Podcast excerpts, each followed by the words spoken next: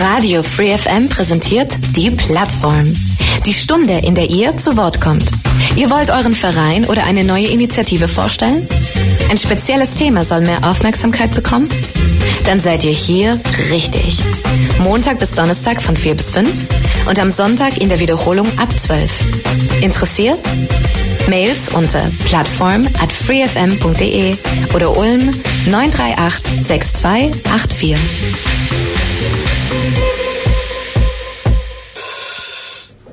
Radio Free FM, es ist 16 Uhr auf der 102,6, damit Zeit für die Plattform. Mein Name ist Michael Trost und Thema heute ist ja ein Thema aus dem Sozialbereich, kann man sagen. Es geht um die neue Arbeit GmbH. Und wir sprechen über das Thema, was das eigentlich ist. Was ist äh, die GG, Neue Arbeit GmbH mit dem stellvertretenden Regionalgeschäftsführer, dem Herrn Oliver Rieck. Hallo Herr Rieck, herzlich willkommen hier bei uns in der Plattform. Guten Tag, freut mich, dass mich eingeladen wurde. Freut mich, dass wir gemeinsam diese Stunde heute zusammen machen können. Eine Stunde ein bisschen mehr über Ihre Themenprojekte und alles, was damit zu tun hat, erfahren wie wir es immer so machen, Sie haben ja schon ein paar Mal Plattformen angehört, wir machen immer mal eine kurze Vorstellrunde für Aperik, machen wir hier natürlich genauso. Einfach, dass Sie äh, den Hörern in ein paar kurzen Worten ein bisschen was über sich erzählen, damit alle diejenigen, die es jetzt nicht gegenüber sehen, auch ein bisschen eine Vorstellung haben, wer denn der Herr Oliver Rieck ist. Und äh, ja, alles, was Sie denken, was so relevant ist, also erstmal über sich und nachher sprechen wir natürlich dann über die Firma.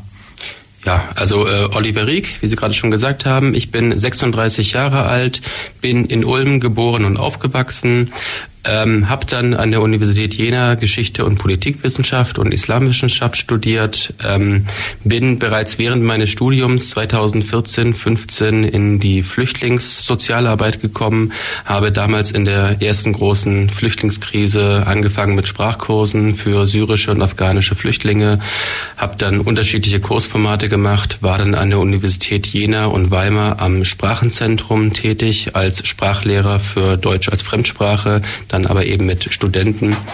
Bin dann 2017 mit meiner Frau wieder zurück hier nach Ulm gekommen und bin seit 2018 bei der neuen Arbeit tätig.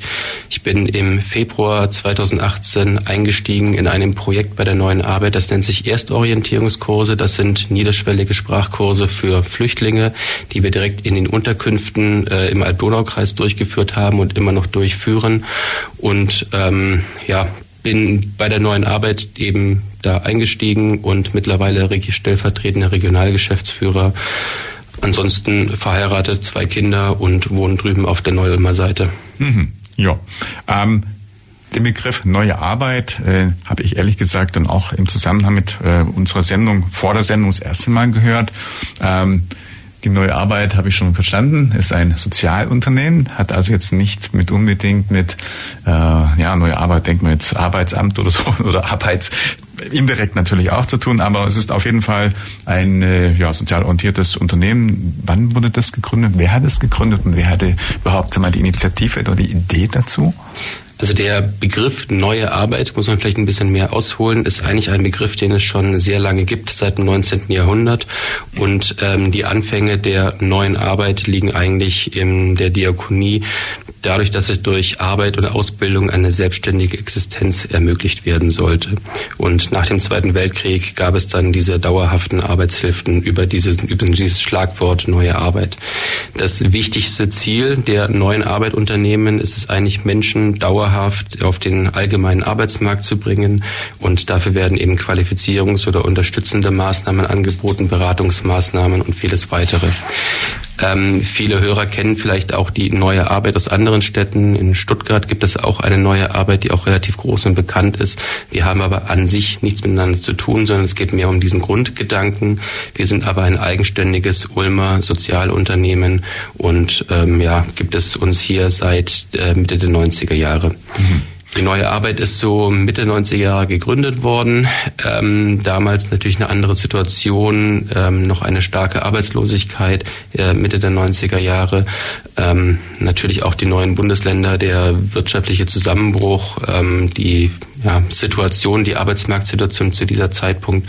Und dort ist dann eben die neue Arbeit gegründet worden und seitdem in ganz unterschiedlichen Bereichen tätig. Angefangen hat es mit Garten- und Landschaftsbau, mit Hausmeistertätigkeiten, mit Schneeschippen, mit Rasenmähen, gab dann ganz unterschiedliche Maßnahmen und eben seit vielen Jahren unsere Second-Hand-Läden jetzt, die wir momentan noch in Ulm und Neu-Ulm betreiben. Mhm. Das heißt, wenn ich es richtig verstanden habe, in Stuttgart, wo es dann auch eine neue Arbeit gibt, haben Sie aber nichts zu tun. Das heißt, die sind auch als dann hier regional Geschäftsführer verantwortlich für Ulm, neu um den Bereich und haben jetzt darüber hinaus keine weiteren, sagen wir mal, äh, Städte oder Bereiche oder anderen äh, ja, Institutionen zur Betreuung. Das nicht. Das heißt, Ihr Fokus ist ganz auf Ulm, Neu-Ulm. Ist das so? Genau.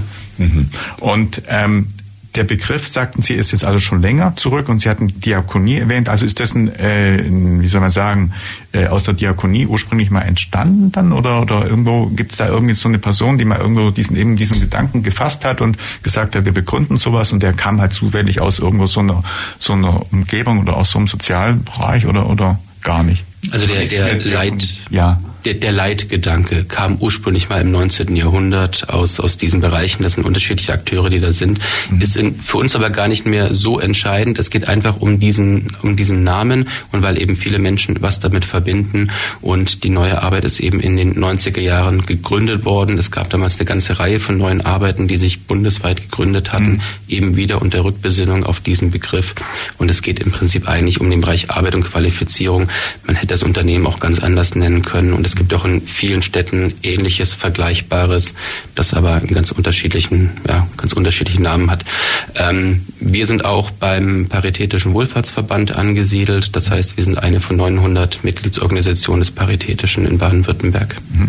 Ist dann eine gewisse Nähe auch zu Gewerkschaften vorhanden? Weil natürlich ähm, auch die Zeit zurück, die Sie erwähnen, da fällt mir so ein bisschen eben die bismarckische Sozialgesetzgebung ein, Ende 1890 ungefähr und äh, folgende Jahre. Ist da auch irgendwas und auch die Entstehung von Gewerkschaften, ist auch da ein zeitlicher oder auch ein sachlicher oder personengebundener Zusammenhang oder hat mit Gewerkschaften in der Richtung gar nichts irgendwie zu tun? Naja, es geht ja um die Arbeiterbewegung im 19. Ja. Jahrhundert und um diesen Leitgedanken, dass Arbeit einfach ein Stück mehr ist als nur der Broterwerb, dass es auch eine soziale Komponente hat, dass es eine psychologische Komponente hat, dass Arbeit einfach auch eine, gewiss, eine gewisse Form von, von Lebensbereicherung ähm, ist. Und das sind eben diese Ansätze, wo man bis heute sagt, dass wir eigentlich immer noch diese gleiche Philosophie vom Grundgedanken her haben und eben bis heute immer noch versuchen, Personen, die in der Arbeitslosigkeit Möglichkeit sind, eben wieder einen, Weg in die, in die Richtung ersten Arbeitsmarkt zu geben. Aber jetzt direkt mit Gewerkschaften haben Sie nichts zu tun. Also Sie sind jetzt nicht irgendwie mit Verdi oder mit ihren Teilen, wie sie alle heißen, dann irgendwie haben Sie da jetzt keinen Connect, keinen Austausch oder damit, damit hat es eigentlich nichts zu tun. Weniger. Also wir haben natürlich die dieselbe Zielvorgabe und die gleichen, ja, die gleichen Interessen, die wir vertreten. Und natürlich bei dem Paritätischen Wohlfahrtsverband sind wir eben auch ganz stark drin in dem sozialpolitischen Bereich, aber jetzt so direkt, äh, ja, Mhm. Ja, und ähm, also in Ulm sind Sie jetzt, haben Sie irgendwo, also haben verstanden, es gibt zwei quasi ja, Warenhäuser, Secondhand-Warenhäuser. Das eine gibt Sie irgendwo als Office, als, äh, als Büro und Anlaufstelle, wo Sie jetzt dann auch sitzen, wo Sie dann als ja derjenige, der sich um das wesentlich alles kümmern muss, dann irgendwo Ihre Anlaufstelle haben, dann vielleicht ein paar Mitarbeiter, die das alles managen. Und wo findet man sie oder wie ist das organisiert? Also wir haben zwei, zwei Läden. Das ist einmal in Ulm hier in der Büchsengasse, Büchsengasse 25, gerade ja. ein paar Meter von Ihnen hier entfernt, wo wir jetzt gerade sitzen im Studio. Und in Neu-Ulm in der Memminger Straße 25. Das ist links neben dem Kaufland, dieses gelbe Gebäude. Dort haben wir zwei Second-Hand-Läden. Wir haben äh, ja, den unteren Bereich mit den Second Hands und haben dort auch unsere Büroräume, wo auch die Verwaltung sitzt und unsere Mitarbeiter. Ah ja, das war meine Frage. Also die Verwaltung des ganzen Themas ist in einem dieser Institutionen, dieser Läden dann untergebracht. Genau. Wie viele Festangestellte haben Sie denn? Wie viele, ja, wie viele Menschen arbeiten denn da? Also jetzt nicht im Sinne von Qualifizierungsmaßnahmen, sondern wenn man die andere Seite, die organisierende, die, Man äh, die, die managende, betreuende Bereich, äh, Bereich, ähm, ja, Seite betrachtet. Also wie muss man sich das vorstellen? Da gibt es ja bestimmt nicht nur Sie, sondern bestimmt auch noch viele andere.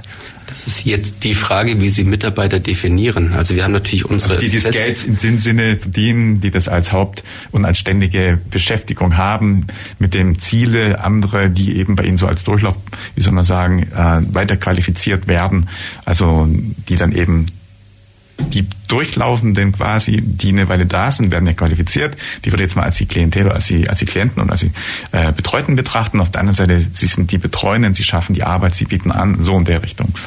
Genau, also das ist ja die, genau die Frage, wie wir jetzt Mitarbeiter in diesem Sinne definieren. Wir haben ja. natürlich unsere festangestellten Mitarbeiter ja. aus dem Bereich Sozialpädagogik, aus dem Bereich Betriebswirtschaft. Ähm, wir haben die Mitarbeiter in Vollzeit und auch in Teilzeit. Wir haben in unseren Läden eine ganze bunte Mischung an Mitarbeitern, an Anleitern. Wir haben geringfügige Personen, die bei uns tätig sind. Wir haben ehrenamtliche Personen, die bei uns tätig sind. Und wir haben eben Personen, die über das Jobcenter gefördert werden im Bereich 16D oder 16I, das heißt, die in einer Maßnahme sind. Ja. 16D, das wären die Arbeitsgelegenheiten, das heißt, das sind Personen, die bei uns für ein halbes Jahr sind mit Möglichkeit zur Verlängerung um ein weiteres halbes Jahr. Das sind die sogenannten Arbeitsgelegenheiten. Früher hieß das mal ein Eurojobber. Heute spricht man von Arbeitsgelegenheiten. Und dann gibt es noch die sogenannten Mitarbeiter nach Paragraph 16i. Das sind Mitarbeiter, denen wir einen Fünfjahresvertrag ermöglichen können mit einer Förderung über das Jobcenter. Und alles zusammen sind in dem Sinne unsere Mitarbeiter. Und wenn Sie bei uns in die Läden reinkommen, dann sehen Sie als Kunde im Prinzip auch gar nicht so genau, wer ist denn jetzt hier über welchen Status. Und das ist eigentlich auch das, was uns sehr wichtig ist. Das ist einfach dieses große bunte, gemischte ist und wir alle insgesamt unsere Projekte und diese beiden Second-Hand-Läden betreuen und der, ja, der, der Kunde, der reinkommt, das eigentlich gar nicht so genau wahrnimmt. Mhm. Das heißt, es ist nicht so, dass diejenigen, die jetzt da sagen wir, ein halbes Jahr so dabei sind, jetzt besondere irgendwie differenzierte oder im Sinne von Betreuung besondere andere Rolle spielen, sondern letztendlich sind sie alle irgendwo am, am Werkeln, am Machen oder in diesen Verkaufshäusern eben dabei, irgendwas äh, dann ja zu verkaufen. Ähm, und dann ist es eigentlich gar nicht so relevant und es ist jetzt nicht die Rolle des einen anders als die des derjenige wie Sie, der also das auf lange Zeit quasi fest eingestellt betreut. Das ist nicht so, ne? Das ist nicht ganz so, ja, kann man genauso sagen. Also wir bieten natürlich unterschiedliche Tätigkeiten an, wenn ja. eine Person bei uns über eine Arbeitsgelegenheit kommt. Das fängt an beim Etikettieren und beim Aufbügeln der äh, Waren, das fängt an beim, beim Aussortieren der Spenden, das geht dann weiter über die Annahme, das geht über die Kasse, über die Präsentation im Verkauf. Mhm. Und so können wir eben auch die Möglichkeiten haben, so Stück für Stück in dem Sinne die Tätigkeiten im Einzelhandel bei uns mit zu erlernen. Und ähm, also wenn Sie eine konkrete Zahl wollen, insgesamt sind wir so bei 60, 70 Personen pro Jahr, die bei uns tätig sind. Mhm. Aber wie gesagt, da gibt es Personen, die sind ein halbes Jahr über eine Arbeitsgelegenheit äh, bei uns. Da gibt es andere, die sind über fünf Jahre bei uns tätig. Oder eben auch die Festangestellten, die ja dauerhaft bei uns sind. Mhm, aber das ist schon mal ein bisschen eine Hauptnummer, die wir auf jeden Fall dann haben. Und ähm, also die Leute, die jetzt fest angestellt sind, so wie Sie, haben dann überwiegend einen BWL-Hintergrund wahrscheinlich oder auch einen Betreuenden, wenn es um Betreuung auch geht, dann einen sozialpädagogischen Hintergrund, oder? Also es sind zwei Aspekte. Betriebswirtschaftlich, ich muss ein Unternehmen, wollen Sie ja führen, das ja auch nicht irgendwo jetzt ähm, ja, die Miese irgendwo laufen soll. Das ist das eine, also doch in gewisser Weise auch äh, gewinnorientiert wahrscheinlich arbeiten soll, damit es überhaupt Bestand hat. Und zum anderen natürlich die Menschen, die vorübergehend da sind, die qualifiziert werden sollen die dann eben bei Ihnen zu Ihnen vermittelt werden, die müssen ja auch ja, einfach betreut, angeleitet werden, wo der soziale Aspekt reinkommt. Also zwei verschiedene Säulen ja eigentlich, die da sind, zwei verschiedene Kompetenzen. Genau, also ja. wir sind ein gemeinnütziges Unternehmen, das heißt, wir sind nicht gewinnorientiert, ah, ja. sondern eben den Dienst an der, an der Gesellschaft. Mhm. Und ähm, natürlich, es gibt die betriebswirtschaftliche Seite, die Sie haben in einem Unternehmen, aber der überwiegende Teil ist eigentlich die Arbeit mit den, Men mit, mit den Personen, mit den Menschen. Und da kommt natürlich der sozialpädagogische Aspekt viel stärker in den Fokus als der andere Aspekt. Ähm, Projektarbeit sieht dann nochmal ganz anders aus. Dann sucht man auch mal Mitarbeiter, die für ein Projekt für ein, zwei Jahre tätig sind. Die können eine ganz andere Ausrichtung haben. Mhm. Wir hatten jetzt zum Beispiel gerade ein größeres Projekt über zweieinhalb Jahre, das wir für das Wirtschaftsministerium durchgeführt haben. Da haben wir ähm, Frauen zu haushaltsnahen Dienstleisterinnen qualifiziert. Da hatten wir zum Beispiel eine Hauswirtschaftsmeisterin mit angestellt, die den Fachunterricht gemacht hat. Das sind ganz unterschiedliche Formen, die wir haben. Ähm, wir haben eben dann den Verwaltungsteil, wir haben die Filialleitungen, wir haben auch einzelne Mitarbeiter im Verkauf, die bei uns angestellt sind, wirklich als Mitarbeiter im Verkauf. Wir haben immer noch einen Sprachkurslehrer für unsere niederschwelligen Sprachkurse, die wir gerade in Ulm in der Büchsengasse anbieten. Und das alles zusammen ist eben diese, diese bunte Mischung. Mhm. Das heißt, es kommt nicht primär darauf an, Umsatz zu machen. Die sind also nicht primär ein umsatzorientiertes oder gewinnorientiertes Unternehmen, sondern es geht mehr um, es ist ein sozialorientiertes Unternehmen. Das heißt, wenn Sie jetzt ähm, in einem Jahr kein Plus erzielen, keine fünf Prozent oder zehn Prozent Rendite, dann geht man ihnen nicht an den Kragen, sondern sagt, ja, Hauptsache die Menschen haben an der Stelle was dazugelernt und haben an der Stelle für sich einen Nutzen gefunden. Das Ergebnis ist jetzt mal sekundär. Also ich sag mal, wenn wir am Jahresende auf plus minus null rauskommen, dann ist das schon mal okay. Es ist natürlich immer, wir brauchen auch gewisse Rücklagen, die wir haben, wenn wir mal wieder, ja, wenn Renovierungsarbeiten anstehen, wenn wir mal ein neues IT-System brauchen, wenn wir neue Hardware brauchen. Klar, das muss alles sein und es muss sich auch wirtschaftlich tragen, denn natürlich können sie nicht dauerhaft Verlust machen, sondern ja. sie brauchen am Ende diese Eigenerlöse. Und ähm, wir haben jetzt auch gerade jetzt in den letzten, ja, im letzten Jahr natürlich die massive Teuerung, die uns natürlich auch trifft. Mhm. Also ähm, ja, was haben wir alles? Äh, wir haben die Personalkosten, wir haben die Materialkosten, wir haben die Energiekosten, wir haben die Miete für unsere zwei Second-Hand-Läden. Die liegen auch im fünfstelligen Bereich pro Monat. Das muss irgendwie erwirtschaftet werden. Und ja, Energiekosten, bestes Beispiel. Jeder kennt es, der gerade eine Ölheizung hat. Wir müssen im, also wir haben in Neu-Ulm eine Ölheizung und ähm, da haben wir jetzt so in den letzten Jahren immer so in etwa in den kalten Wintermonaten einmal pro Jahr, äh, einmal, einmal, einmal pro Monat Öl eingefahren. Und in den letzten Jahren waren es halt so 1500 Euro an Öl pro Einfahren. Jetzt mittlerweile sind wir so bei dreieinhalbtausend Euro. Das muss irgendwo herkommen und dementsprechend, ja, müssen wir schauen, dass wir uns natürlich tragen können. Radio FreeFM zurück bei der Plattform und es geht heute um das Thema neue Arbeit. GmbH, G steht für Gemeinnützige GmbH, wenn ich das richtig weiß, gern. Ja. Mhm. Mit Oliver Rieck, dem Regionalgeschäftsführer und stellvertretenden Regionalgeschäftsführer dieses Unternehmen. Wir haben schon gerade über die neue Arbeit ein bisschen was gelernt, was das ist, wo das ist und vor allem auch, dass es hier gar nicht weit weg ist von unserem Studio. Beziehungsweise ähm, es gibt zwei Niederlassungen, eine haben wir schon gesagt in Ulm das ist nämlich die hier in der Büchsengasse. Und dann in Neu wo findet man die in Neuren? In der Memminger Straße 25. Oh ja. Wie groß ist denn das flächenmäßig? Also jetzt äh, von der von der Dimension? Ähm, ich glaube zweimal zweimal 600 Quadratmeter, was wir haben. Mhm. Na, das ist ja immerhin schon was. Kommen wir gleich sicherlich noch drauf, an was da überhaupt gibt und wie man was eigentlich da finden kann, beziehungsweise wie sie auch zu den ganzen Sachen kommen und so weiter und so fort. Aber erst würde ich gern ein bisschen wissen, es geht ja, haben wir gelernt, um einen sozialen Aspekt. Es sollen Leute auch weiter qualifiziert werden, Leute, die dann ihnen vermittelt werden, die sie finden. Und die Fragestellung ist, ähm, welche Menschen können denn kommen? Sind es jetzt Arbeitssuchende? Sind es Leute, die einfach äh, sich weiter qualifizieren müssen? Vermittelt die das die Bundesagentur für Arbeit? Suchen sie die selber auf dem Markt? Oder wie kommen sie dann zu den Menschen und woran richtet sich dann, wonach richtet sich aus, ob die jetzt auch, ob die nur drei Monate oder ein halbes Jahr da sind. Also sagen wir, das ganze individuelle äh, Anheuern von Menschen, mit welcher quasi ähm, Einsatzfunktion über überhaupt wer kann kommen. Also sprechen wir einfach mal ein bisschen darüber, wie das so alles geht. Also wir sind in erster Linie Dienstleister der Jobcenter, also Jobcenter mhm. Ulm und Jobcenter Neu-Ulm. Und es ist so, dass Personen, die in Arbeitslosigkeit sind, ja im Bürgergeldbezug sind und vom Jobcenter dann unterschiedliche Maßnahmen angeboten bekommen, seien es Weiterbildungsmaßnahmen oder seien es Qualifizierungsmaßnahmen oder seien es die sogenannten Arbeitsgelegenheiten. Und Arbeitsgelegenheit bedeutet, dass diese Personen neben dem Bürgergeld noch arbeiten können, und ähm, bei einem Träger in einer Arbeitsgelegenheit und dafür eine Aufwandsentschädigung bekommen. Und ähm, diese Personen werden uns also vom Jobcenter zugewiesen. Das klingt jetzt nach ein bisschen äh, Zwang und Pflicht, aber es ist jetzt nicht so, dass die Personen bei uns mit der Peitsche reingetrieben werden, sondern zu uns kommen diese Personen eigentlich wirklich ja gerne, sag ich mal. Mhm. Ähm, ist im Prinzip einfach so, ähm, wir bekommen also diese Zuweisung vom Jobcenter und diese Personen haben eben auch die Möglichkeit, mit dem Jobcenter, mit ihrem Fallmanager vorab zu sprechen, was möchten sie, was könnten sie sich vorstellen, in welche Richtung möchten sie gehen.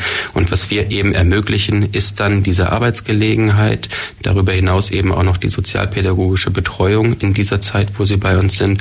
Und es geht darum, die Personen wieder auf den ersten Arbeitsmarkt zu bekommen und äh, das Rüstwerkzeug in dieser Zeit zu erlernen, in der ersten Linie natürlich eben aus dem Bereich des Einzelhandels bedeutet eben jetzt Kundenkontakt, Kasse, Annahme, Kommissionsware, Aussortieren, Lager und Logistik. Im Prinzip alles das, was im Einzelhandel eben auch, äh, auch braucht. Und der Idealfall wäre es natürlich, wenn dann äh, die Personen nach dem halben Jahr dann sagen, jetzt bin ich fit und ähm, finde eine Stelle irgendwo auf dem ersten Arbeitsmarkt im Einzelhandel. Ja, also die Menschen jedenfalls werden ihnen vermittelt über ja, Bundesagentur für Arbeit oder über die entsprechenden Agenturen hier in Ulm, Neu-Ulm und äh, selber also müssen sie jetzt gar nicht aussuchen, sondern die kommen ins Haus und dann heißt es, ich habe vom Angebot oder beziehungsweise vermittelt bekommen das und das und dann fangen die bei ihnen an. Und aber genau welche Funktion sie dann wahrnehmen, wird dann nochmal irgendwo intern dann mit denen besprochen, wenn die da sind, oder? Also ob die jetzt, was weiß ich, dann in dem Lager arbeiten oder ob die jetzt ähm, im, im, ja, am Computer vielleicht schaffen, irgendwelche Umsätze oder so festhalten oder dann wirklich in dem Verkauf irgendwie das, das wird dann bei Ihnen in Absprache entschieden, oder? Wie geht es? Ja. Also wir haben im Prinzip sämtliche Bereiche, die der Einzelhandel auch hat, ja, ja. von Lager und Logistik über Kundenkontakt, über die Fläche, über die Präsentation von Lager, die, Auf, äh, die Präsentation von Waren, die Aufbereitung von Waren, die Kassentätigkeiten, Kassenabschluss haben wir im Prinzip alles genauso wie der einzelne Einzelhandel. Ähm, wir haben aber darüber hinaus die Möglichkeit, dass wir sagen, wir können jeder Person, jedem Mitarbeiter, der zu uns kommt, individuell schauen, was kann er, was möchte er und wozu ist er auch fähig. Also wir haben natürlich auch immer wieder mal Personen, die sagen, ähm, ich, ich habe ja, gewisse Hemmnisse, ich kann zum Beispiel schlecht mit Kunden äh, oder mit, mit Personen umgeben, dann stellen wir den nicht gerade vorne primär an die Tür, dass der eben jeden Kunden begrüßt, und dann können wir auch sagen, dann beginnen wir hinten im Lager und dann kannst du erstmal sortieren und etikettieren mhm. und können dann insofern einen gewissen geschützten Raum erstmal bieten. Anders eben, als es der erste Arbeitsmarkt wäre, wo man quasi ja. einen Job hat und sofort ab dem ersten Tag in sämtlichen Bereichen aktiv sein mhm. müsste. Das heißt, was Sie sagen, ist, der könnte dann auch, wenn er sich zum Beispiel irgendwo eingearbeitet hat oder sich adaptiert hat, dann auch in eine andere Funktion, zum Beispiel dann am Kunden. Also das wäre möglich. Das heißt, diese eins, den Einsatz konkret vor Ort, den machen Sie dann. Sie kriegen die Leute quasi dann über die Maßnahme quasi dann ins Haus und dann schaut man, welche ja, primären Befähigungen hat er vielleicht, wo bearbeitet, würde am besten reinpassen. Und dann macht man im Prinzip so ein, ja, so einen Einsatzplan mit dem wahrscheinlich, oder? Genau, also es, es mhm. gibt quasi äh, ein Erstgespräch, ein Aufnahmegespräch. Mhm. Da wird auch so ja, ein gewisser Stufenplan abgestimmt, auch mit, mit der Person im Einzelnen. Und das Ideale ist natürlich, dass man sämtliche Bereiche bei uns in unseren Second-Hand-Läden einmal durchläuft und dass man am Ende auch wirklich sämtliche Bereiche einmal kennengelernt hat und dort auch befähigt wurde und am Ende eben auch immer was Neues gelernt hat. So ein bisschen wie eine Ausbildung, eine kaufmännischen Ausbildung, wo die Leute dann auch im Personalbereich, im, im, im Personalwesen äh, also was Quatsch im Einkauf, in, in der Materialwirtschaft und äh, in, der, in der Produktion, vielleicht in der Entwicklung auch mal durchlaufen, alles mal kennenlernen, um nachher einen Überblick zu kriegen. Grob gesagt, ja. Mhm, ja. Und ähm, gibt es dann dafür auch ein Zertifikat, dass man sagt, er hat hier nach also einer gewissen Zeit eine Weiterbildungsmaßnahme oder eine, ja, eine entsprechende Arbeit, durch die Arbeit, äh, durch die Agentur, Bundesagentur für Arbeit vermittelte Maßnahme irgendwie dann belegt mitgemacht oder? Nein, also Zertifikate stellen wir nicht aus ah. und auch ähm, Qualifizierungsscheine oder sowas. Es gibt ja auch keine Prüfungen in diesem mhm. Sinne, die wir ablegen.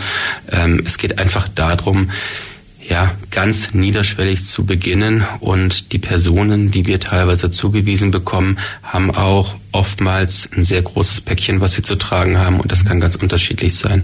Also wir wissen ja, dass äh, gerade Ulm und Neu-Ulm eine sehr wirtschaftlich starke Region ist. Und ich habe jetzt gerade wieder gestern gesehen, die Arbeitslosig, äh, Arbeitslosenzahlen die liegen in Ulm bei 2,8 Prozent, in Neu-Ulm bei 2,5 Prozent. Und ab drei Prozent spricht man ja eigentlich von Vollbeschäftigung. Das heißt, der Arbeitsmarkt hier in der Region, der saugt momentan alles auf, was irgendwie gerade auslaufen kann. Und Zugleich sehen wir aber auch, dass sich die Langzeitarbeitslosigkeit eigentlich immer weiter verfestigt. Also wir haben wirklich viele Personen, die über Jahre hinweg in der Arbeitslosigkeit sind. Und das ist jetzt nicht einfach, weil die Leute zu Hause auf der Couch liegen, sondern weil es ein, ja, weil sie ein gewisses Päckchen mit sich zu tragen haben. Das sind ganz oft Personen, die einen Schicksalsschlag erlebt haben irgendwann im Leben. Das sind Personen, die die Schule oder die Ausbildung irgendwann abgebrochen haben. Da spielen soziale Verhältnisse im Hintergrund äh, immer mit einer Rolle oftmals auch Sucht, Alkohol, ähm, Drogen, was mit reinspielt. Und wir versuchen eben ja wieder eine Perspektive zu geben und in eine gewisse Richtung eben zu bringen, eben der erste Arbeitsmarkt. Und das kann dann eben ganz unterschiedlich aussehen, dass sie ja alleine schon mal wieder den, den Arbeitsalltag im Prinzip erlernen müssen, so, so blöd wie das jetzt klingt, aber das morgens pünktlich zur Arbeit kommen, das kann schon ein erster Schritt sein mhm. in diese Richtung wieder, wo man eine Person hin begleiten möchte. Sind das jetzt überwiegend ungelernte Kräfte oder auch schon Kräfte, die eine Ausbildung mitbringen, die halt aus irgendwelchen Gründen keine Beschäftigung mehr haben über eine längere Zeit und schwierig zu vermitteln sind aus irgendwelchen Gründen oder, oder sind das überwiegend ungelernte Kräfte, also die gar keine Ausbildung haben, die gar nichts irgendwie an der Stelle mitbringen? Ganz, ganz unterschiedlich. Ja von, von jungen bis mittleren Alters, ähm, teilweise mit abgebrochenen Schulausbildungen, mit abgebrochenen äh, Ausbildungen, teilweise aber auch Personen, die zum Beispiel schon in einem Beruf waren, dann erkrankt sind, ähm, Rücken, Knieverletzungen, sonstiges und eben nicht in ihren alten Beruf wieder zurückkommen, ähm, ja, und dann halt irgendwann ähm, in dem Sinne ja da nicht mehr vermittelbar sind in einem alten Beruf und auch keine Perspektiven haben in einem anderen und dann natürlich auch irgendwann vielleicht mal den Mut und die Kraft verlieren, mhm. wenn man das hundertste Bewerbungsgespräch hat und wird eben doch nicht eingeladen, dann ja sind es halt einfach dann diese, diese, diese Punkte, wo man dann versuchen muss, wieder ja, jemanden an die Hand zu nehmen.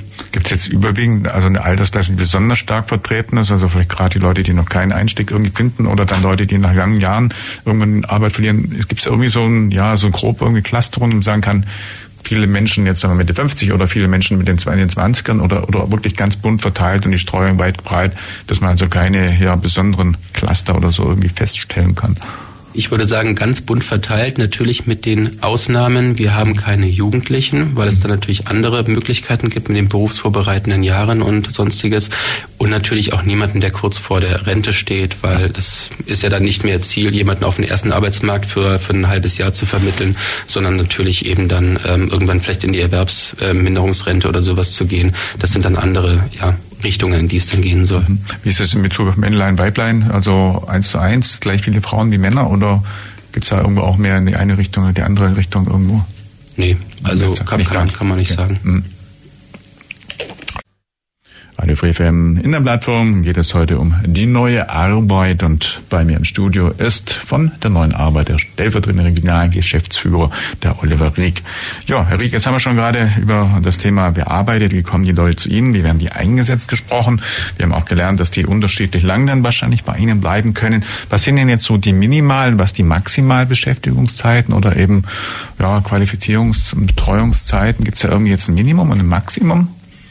Das Minimum ähm, ist in diesem Sinne, wenn wir jetzt von den Arbeitsgelegenheiten sprechen, sechs ja. Monate. Mhm. Ähm, mit der Möglichkeit, einmal zu verlängern um weitere sechs Monate, sprich dann ein Jahr. Und ähm, länger geht es normalerweise nicht, weil ja der primäre, das primäre Ziel immer ist, äh, auf den ersten Arbeitsmarkt zu vermitteln. Hieße im Prinzip auch, ähm, wenn eine Person einen Job findet, dann wäre sie auch von sofort raus, weil der erste Arbeitsmarkt immer vorgeht. Ansonsten haben wir eben immer die, auch die Möglichkeiten, mit den 16i-Verträgen einen Fünfjahresvertrag zu machen, mit Personen, die dann fünf Jahre bei uns äh, auch als Mitarbeiter angestellt sind. Und ähm, ja, das sind im Prinzip so die Zeiten, wie, wie sie es bei uns sind. Ja, das heißt, es kann sein, dass sich jemand irgendwo bewirbt und gleichzeitig während er bei Ihnen quasi überbrückt und arbeitet, dann aber auch eine äh, Bewerbung draußen laufen hat, draußen sein oder bei einem, bei einem Unternehmen, das eben ähm, ja nicht, wie sie jetzt quasi Überbrückung quasi anbietet und darstellt, sondern ein festes, äh, ja, einen festen Job oder irgendwas. Und wenn die was finden, springen die sofort bei Ihnen oder werden die sofort abgezogen und springen dann zu dem entsprechenden Arbeitgeber, den sie gefunden haben? An sich ja. Ja. Mhm. Und die Verdienst oder der Verdienst, also das zahlt dann äh, die Bundesagentur für Arbeit als Weiterbildungsmaßnahme oder Sie zahlen auch, habe ich verstanden? Oder wie geht das dann? Oder was bekommt jetzt die Person, die da bei Ihnen arbeitet? Von wem? Also von allen Arbeitsagentur und gleichzeitig ein bisschen was bei Ihnen, oder? Also alle Personen, die jetzt über eine Arbeitsgelegenheit bei uns tätig sind in unseren Secondhand-Läden, ja. sind im Bürgergeldbezug. Das heißt, die sind beim Jobcenter registriert als Jobcenter-Kunde, bekommen das normale Bürgergeld und bekommen dann eben noch ähm, für die Arbeitsgelegenheit, die sie machen, eine Mehraufwandsentschädigung obendrauf und alles zusammen am Ende eben dann am Monatsende gibt dann einen gewissen Betrag, den die Person dann für sich zur Verfügung hat. Das bisschen obendrauf, das zahlen Sie dann oder Sie zahlen gar keine Gehälter oder habe ich das? Das läuft dann auch über die, über die Jobcenter. Wir ah, zahlen ah, ja. die Gehälter in dem Sinne für unsere 16 E-Mitarbeiter und mhm. für die anderen Mitarbeiter und eben für unsere geringfügigen, für unsere Ehrenamtlichen. Ähm, das sind die Gehälter, die wir in dem Sinne bezahlen, wo wir dann natürlich auch die, die Arbeitgeber sind. Okay, ja, jetzt habe ich das verstanden, wie das funktioniert. Sehr gut. Und ähm, dann gucken wir noch mal ein bisschen weiter. Jetzt haben wir gesagt, Second-Hand-Läden, die es da gibt. Ähm, wenn man was verkaufen will, muss man natürlich auch irgendwie das Material oder die ganzen Sachen haben. Was wird denn alles verkauft? Woher bekommen Sie die ganzen Sachen? Und äh, wie läuft denn das alles so? Wie muss man sich also das Business, das dort äh, gelebt wird, denn so vorstellen? Also das ganz Besondere bei unseren Second-Hand-Läden, auch im großen Unterschied zu eigentlich fast allen anderen Second-Hand-Läden, die es bundesweit gibt, ist, dass wir Kommissionsware anbieten. Das heißt, ähm, Personen oder, oder Kunden können zu uns kommen und können ein Kundenkonto eröffnen, ähm, können sich eine Kundenkarte machen lassen und können dann Kleidungsstücke bei uns in Kommission geben. Die Kleidungsstücke werden dann vier Wochen lang bei uns im Laden ausgehängt und bei Verkauf bekommt dann die Person einen Teil des Erlöses. Und das ist eigentlich das Besondere, was wir haben und ja, wodurch auch die Artikel bei uns reinkommen.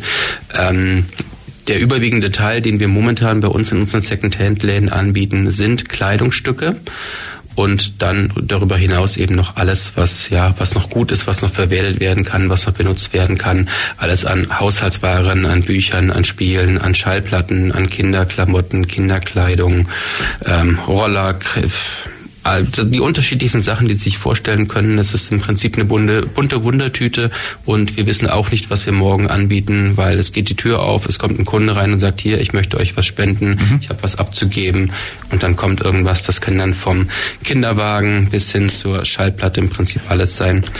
Und ähm, wir verkaufen, ich habe nochmal nachgeguckt, so um die 500.000 Artikel pro Jahr in unseren beiden Second-Hand-Läden. Und ähm, ja, teils als Spendenware eben, was wir gespendet bekommen aus Bevölkerung, teils eben als ähm, Kommissionsware. Oh ja, das heißt, es kann sein, eine gewisse Zeit lang gibt es irgendwas und daher ist das, was dann eben angeliefert wurde, ausverkauft, dann gibt es es nicht mehr. Sie haben jetzt also nicht einen kontinuierlichen Warenbestand, sondern Sie haben halt das da, was halt quasi Ihnen jemand bringt, so sage ich mal. Wie es halt bei einem Second-Hand-Laden so ja. ist, ja, man bietet an, was gerade an Second-Hand-Ware da ist und wie gesagt, ganz unterschiedliche Sachen und ähm, wenn sie reinkommen, kann es eine Woche später schon wieder ganz anders aussehen als die Woche davor. Kleidung, wie gesagt, ist der Löwenanteil, den wir haben, weil Kleidung bei uns gut nachgefragt wird und weil es für uns auch relativ einfach zu handeln ist. Mhm. Wir werden immer auch wieder gefragt nach Möbelstücken, wir werden gefragt nach weißer Ware, wir werden gefragt nach Spülmaschinen, Kühlschränke, ist aber in dem Sinne alles für uns recht schwierig, weil wir einerseits natürlich den großen Konkurrenzdruck haben von den, ich sag mal, Möbeldiscountern und zum anderen natürlich auch, weil Möbel viel Fläche brauchen und auch ja schwierig sind im Handling. Klamotten oder Haushaltswaren, die sind für uns relativ einfach ja, zu, zu transportieren, anzupreisen äh, und am Ende auch wieder zu entsorgen.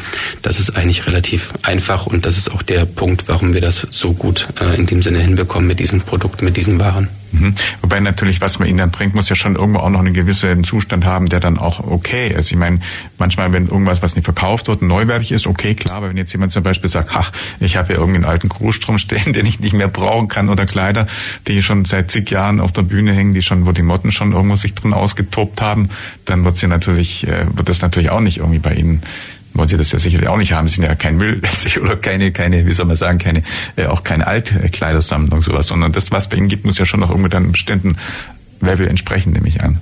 Also wir achten natürlich sehr darauf, dass alles, was bei uns in den Läden ist, noch ein gutes, guten ja. Standard hat und noch gut verwertbar ist. Ähm, ganz, ganz klar. Mhm. Und Das heißt, ja, ich habe natürlich auch immer wieder die Diskussion mit den Kunden und es gibt immer wieder Anfragen per E-Mail und dann kommt dann halt doch mal die Schrankwand Eiche rustikal aus den 70er Jahren und äh, die hat doch mal 4000 Mark gekostet mhm. und wollt ihr die nicht irgendwie haben? Und da muss man auch sagen, es tut uns furchtbar leid, aber wir bekommen es bei unseren Kunden in dem Sinne auch nicht mehr los und wenn wir es annehmen und nach vier, acht, zwölf Wochen kauft es keiner, müssen wir es auf unsere Kosten wieder entsorgen. Das ist mhm. natürlich auch ein Problem, das wir haben, die Entsorgungskosten am Ende. Aber das verstehen auch die allermeisten Kunden und ähm, ja, wir haben da eben schon die Möglichkeit, durchaus auch auszuwählen und sagen, also diese Sachen können wir annehmen und diese eben leider nicht mehr, weil wir sie nicht losbekommen oder weil sie einfach halt wirklich auch ja nicht mehr verwertbar sind. Das heißt, man kann bei Ihnen auf den Hof fahren und man denkt, man hat irgendwas abzugeben und dann sichten Sie das unter Ihre spezialisierten Mitarbeiter dann, äh, ob das verkaufbar ist, ob das tauglich ist und wenn dann ja, dann wird das quasi bei Ihnen ins Lager gestellt oder in die Ausstellung und was nicht tauglich ist, nimmt dann derjenige halt wieder mit nach Hause oder wird dann halt, muss der halt entsorgen. Ist das so, oder? Also bei den Kommissionswaren ist es einfach so, wir haben eine Kommissionsannahme und dort steht ein Mitarbeiter von uns auf der einen Seite des Tisches und der Kunde auf der anderen Seite und der Kunde bringt eben seine Waren, die Kleidungsstücke und dann wird gemeinsam durchgeschaut und ja. auch der Preis festgelegt. Aha. Das heißt, der Kunde bringt zum Beispiel ein T-Shirt und sagt hier, dafür hätte ich gerne 1,50 Euro und der Mitarbeiter sagt, hm, 1,50 schwierig, da wird es ein bisschen ausgehandelt, dann vielleicht 1,20, 1,15, da gibt es dann irgendwie so eine Preisfindung äh, und da sagen wir natürlich dann auch, also wenn was fleckig ist, wenn was defekt ist, wenn was ähm, ja, einfach nicht mehr nicht mehr tragbar ist, sagen wir so, dann lehnen wir das natürlich auch ab, ist klar. Und auch bei den Spenden, die wir bekommen, das ist natürlich dann meistens ein großer Umzugskarton voll mit irgendwelchen Sachen. Da sortieren wir natürlich auch aus und müssen eventuell dann auch dem Spender sagen, tut uns leid, aber dieses und jenes können wir jetzt einfach nicht annehmen haben auch immer wieder die Situation, dass dann mal jemand mit einem LKW vorfährt, Haushaltsauflösung, hier, ja. ich habe was, das ihr nehmt doch Spenden an, wo wir auch sagen müssen, äh, vielen lieben Dank, aber das, das sprengt einfach unsere Kapazitäten. Also das Beste ist natürlich einfach immer vorab anzurufen, wenn man irgendwas Größeres hat oder halt einfach ähm, mal vorbeizukommen mit einem, ja, vielleicht einem Wäschekorb oder einer Umzugskiste und dann einfach unten einen Mitarbeiter zu fragen, ist das was für euch oder muss es halt einen anderen Weg gehen? Mhm. Das heißt, man kann sagen, es ist so ein bisschen wie ein Tafelladen, aber eben nicht mit, mit mit Essen, sondern vielleicht mit anderen Gegenständen überwiegend, oder? Kann man das so ein bisschen vergleichen? Ja, obwohl ich da dann ein bisschen schon, na, es ist was, was anderes, denn es sind in diesem Sinne Spenden, aber es sind Spenden, die ja noch gut verwertbar sind und die noch jemand hat. Und unser Sinn ist es ja, so ökologisch, sozial und nachhaltig zu sein und eigentlich diesen Sachen, die wirklich zu gut für die Tonne sind, noch ein zweites Leben zu geben. Mhm. Und ähm, ja, in Deutschland werden pro Jahr 1,3 Millionen Tonnen an Kleidung weggeworfen. Das ist eine irrsinnige Menge.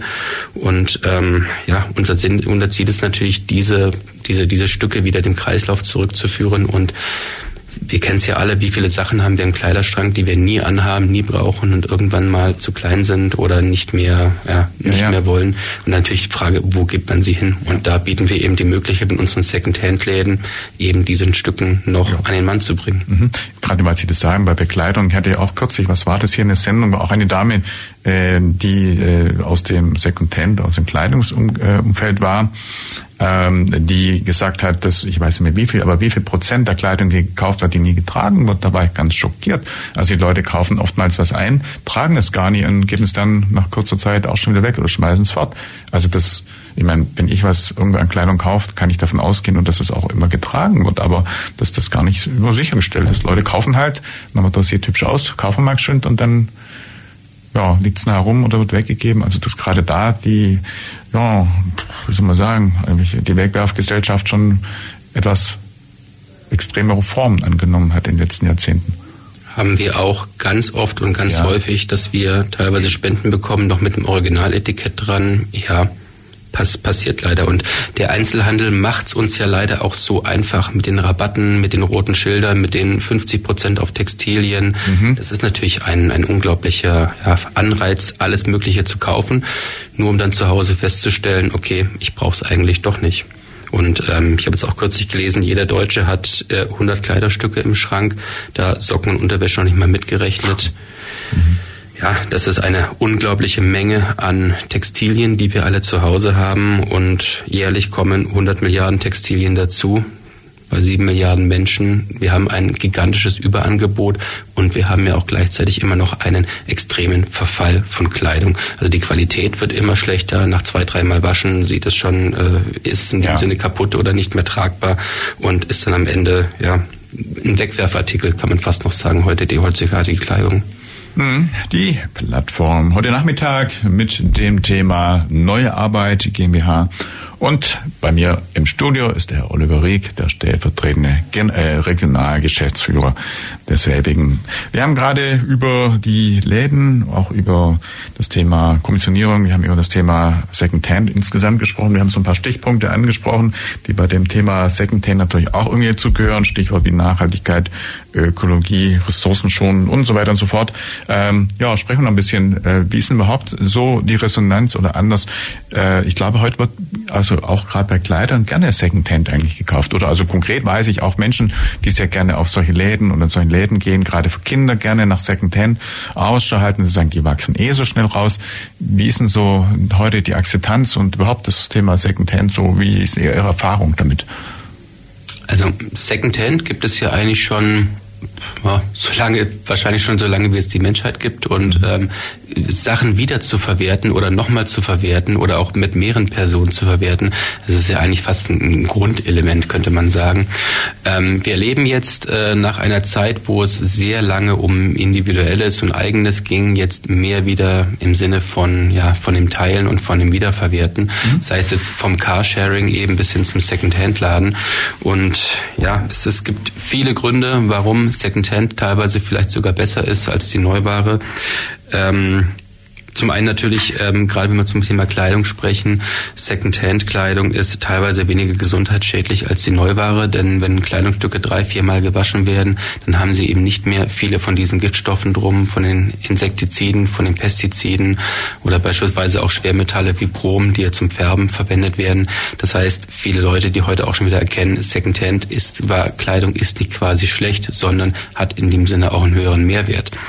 Ähm, viele natürlich auch, die sagen, es schont die Umwelt und es schont die Ressourcen, was eben Secondhand nochmal weitergetragen wird, das wird nicht wieder neu produziert.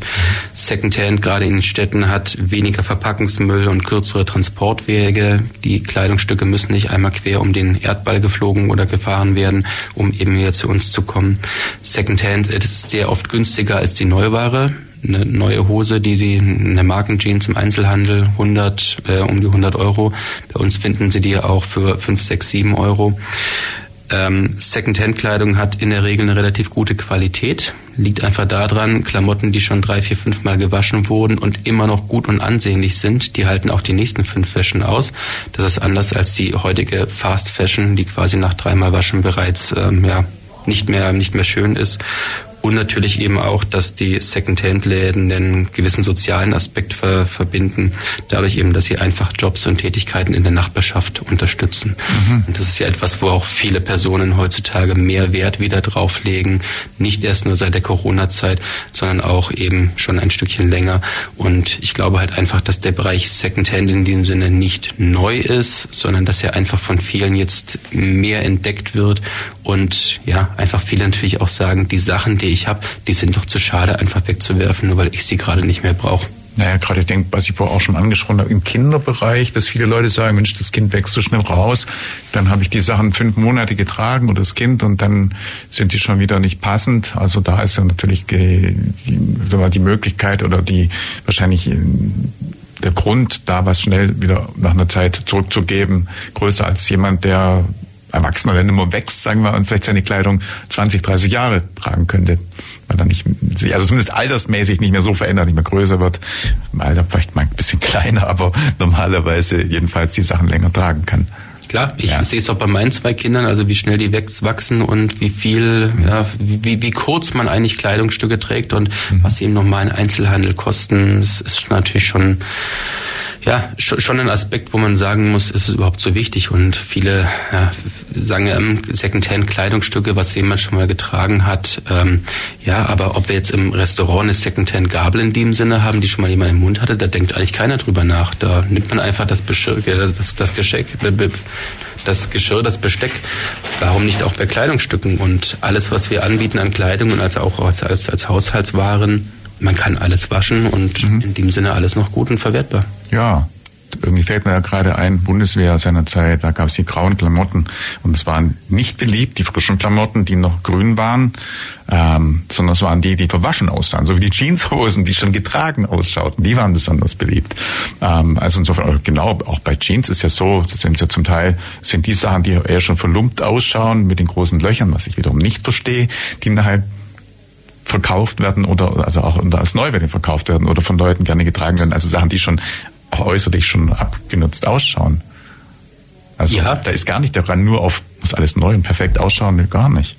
Ja, das ist eben die Mode und die Mode geht unterschiedliche mhm. Wege und ähm, was natürlich auch viele unserer Kunden immer wieder sagen, ich kaufe bei euch Kleidungsstücke und cycle sie ab. Also im Prinzip, mhm. ich kaufe mir eine Hose und mache da noch meine Buttons drauf oder ich kaufe einen Rock und kürze ihn oder ich kaufe ein einfaches weißes T-Shirt und bedrucke es mit mhm. irgendetwas.